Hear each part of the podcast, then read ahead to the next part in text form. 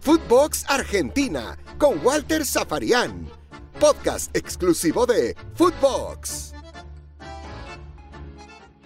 Bienvenidos como siempre. Estamos comenzando un nuevo capítulo dentro de los podcasts de Footbox Argentina, en la estructura que tiene Footbox. Y en esta jornada de lunes, como lo hacemos siempre, es bueno repasar y recorrer lo que ha dejado una nueva fecha en el fútbol argentino. Una fecha en primera división que sigue teniendo a River como líder, más allá del empate en La Plata frente a Estudiantes. Talleres ganó y, bueno, sigue en esta pelea por eh, eh, darle batalla a River, pero también por ese segundo lugar en el campeonato que lo va a ubicar, no por ser segundo en el torneo, sino por la acumulada en la Copa Libertadores del próximo año. Eh, Perdió Boca con eh, Gimnasia en la bombonera. Racing perdió en condición de local, segunda derrota consecutiva del equipo que dirige Fernando Gago, Gago como técnico, desde que asumió en Racing. Perdió Independiente sobre la hora en Rosario. Ganó San Lorenzo después de cuatro derrotas consecutivas. Le ganó a Godoy Cruz en eh, su estadio. Ese es un poco el panorama de, los cinco grandes. Ahora, también está claro que con eh, la victoria de Lanús en la cancha de Argentinos, el equipo que dirige Subeldía hoy está quinto en la tabla acumulada. Es cierto que en la tabla del año está tercero, sigue estando eh, lejos de River, aunque está a 8 puntos y nada es imposible, a 9 puntos en realidad, y, nada es imposible, eh, porque todavía quedan 18 por jugar. Eh, pero para mí Lanús mira, al igual que Boca y Estudiantes, Independiente y Racing, hoy la tabla de las copas. Y hoy un boleto a la Copa Libertadores cotiza como el agua. Oro, oro en polvo un lugar en la Copa Libertadores es oro en polvo, Colón ya lo tiene asegurado. Daría la sensación que River y Talleres, uno de los dos, daría la sensación que va a ser campeón y que los dos van a ir a la Copa.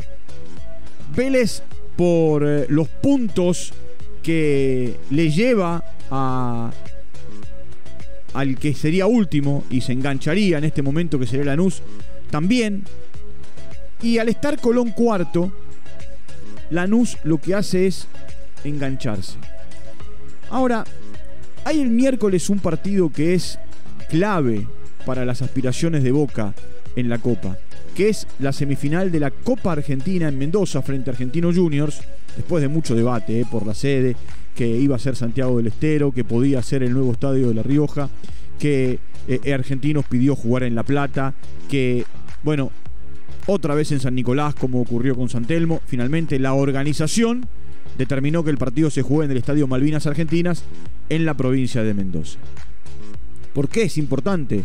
Porque el que llegue a la final, esperando por Talleres o Godoy Cruz, va a tener el 50% del boleto a la Libertadores del próximo año. Y la Copa Argentina, no me canso de decirlo que es el mejor torneo que tiene el, eh, el país, eh, pone a un equipo directamente en la fase de grupos. Y a partir de esta situación que se va a vivir el miércoles en eh, Mendoza, cuando Boca perdió y los futbolistas ya estaban arriba del micro esperando por eh, salir del estadio y por volver a la concentración, Juan Román Riquelme, el histórico ídolo, capitán, referente de Boca, hoy vicepresidente, y presidente del fútbol profesional, hizo bajar a todos los jugadores del micro y dentro del vestuario charló con ellos. Un rato largo. Eh, quienes fueron parte dicen que la charla fue amena, fue tranquila, que no hubo discusiones. Ahora, después Riquelme hizo declaraciones y las declaraciones eh, seguramente van a traer, eh, no digo cola, pero sí, a ver, el hecho de buscar los motivos de, lo que Riquelme dijo. Riquelme dijo que Boca está cansado por supuesto dio sus argumentos y que el desgaste de lo que ha sido este semestre le está pasando factura a, el equipo y que es por eso que, bueno, no solo no rindió con Vélez eh, de lo que tenía, como tenía que rendir, sino perdió como perdió con Gimnasia. Eh, Gimnasia jugó una parte del encuentro con un futbolista de menos por la expulsión de Brian Alemán. Hablando de expulsión de Brian Alemán, la calentura de Gorosito. Gorosito dijo, no quiero ser ortiva, pero basta con nosotros. Cuando dice basta con nosotros, es basta con gimnasia. Y yo podría decir, lo mismo dijo en un momento Falcioni, lo mismo dijo marcando la cancha en un momento Gallardo, en, eh, en otra etapa. Y así yo podría seguir con los entrenadores que se quejan a partir de malas decisiones arbitrales. Yo digo, no se mide con la misma vara porque Ortigosa en San Lorenzo pegó una patada a los 30 segundos y no lo amonestaron, porque es capitán o subcapitán, porque tiene portación de apellido eh, y porque en este caso el árbitro no quiso comprarse un problema de arranque. Ahora, el chiquilín Martegari pegó una patada exactamente igual a la de Ortigosa y le, sacaron tarjeta amarilla. De esa manera eh, se, se mide con distinta vara situaciones. Podría hablar de un montón de ejemplos ¿eh? y de casos eh, que se dan en el, en el fútbol doméstico de la Argentina en primera división. Ya ni hablar yendo al ascenso.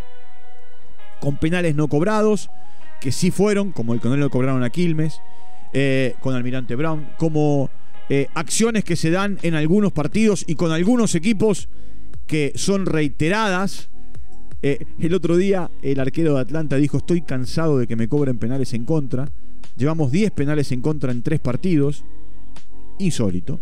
Eh, o un penal que le dieron a Tigre, que también fue realmente insólito en, otras jornadas cuando se enfrentó con Mitre.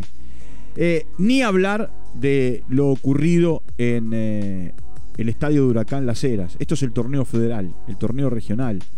Jugaban Huracán Las Heras y Ferro de General Pico, un equipo mendocino y un equipo pampeano.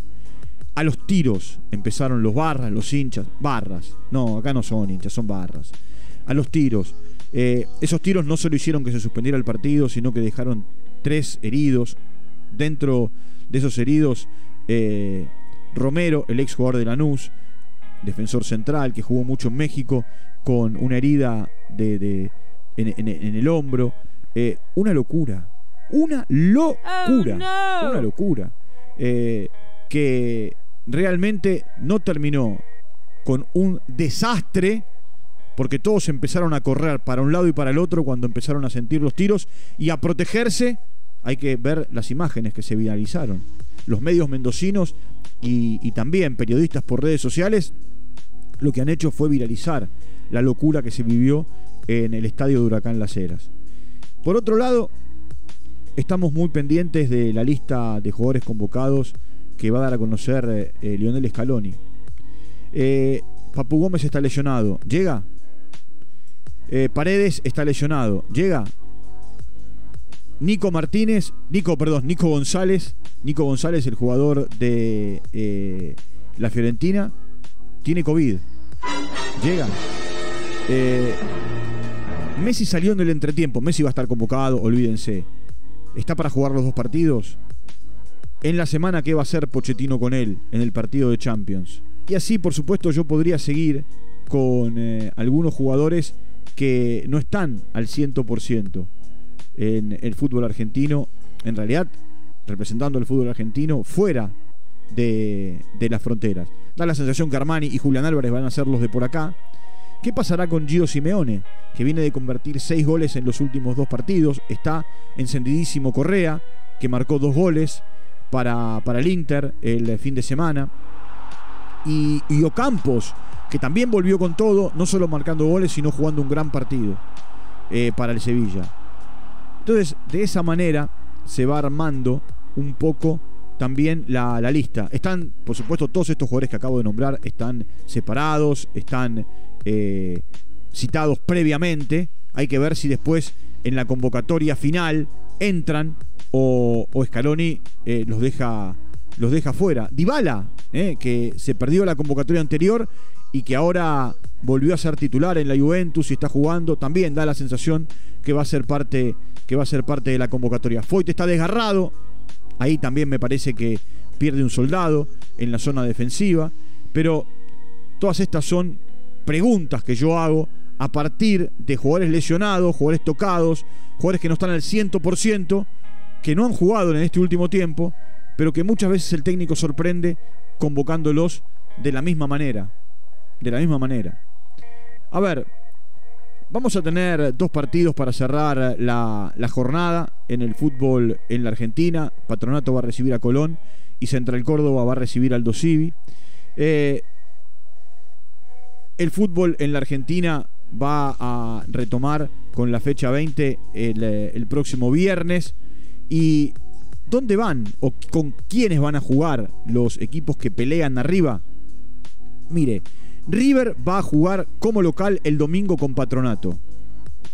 Mientras que Talleres irá a la provincia de Mendoza a jugar con Godoy Cruz. En lo que va a ser un anticipo de la semifinal de la Copa Argentina que se va a jugar el viernes 12 de eh, este mes.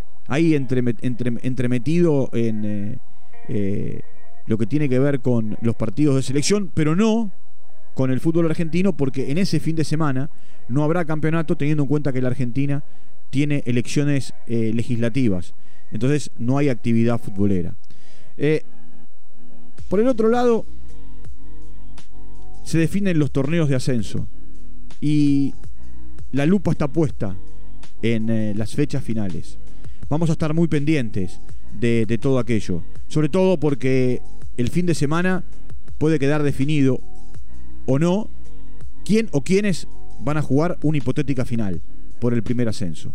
Eh, así que, bueno, hicimos un recorrido por todo lo que ha dejado la, fecha, por eh, todo lo que ha dejado el fin de semana y también por lo que puede venir, que son los nombres con el seleccionado argentino.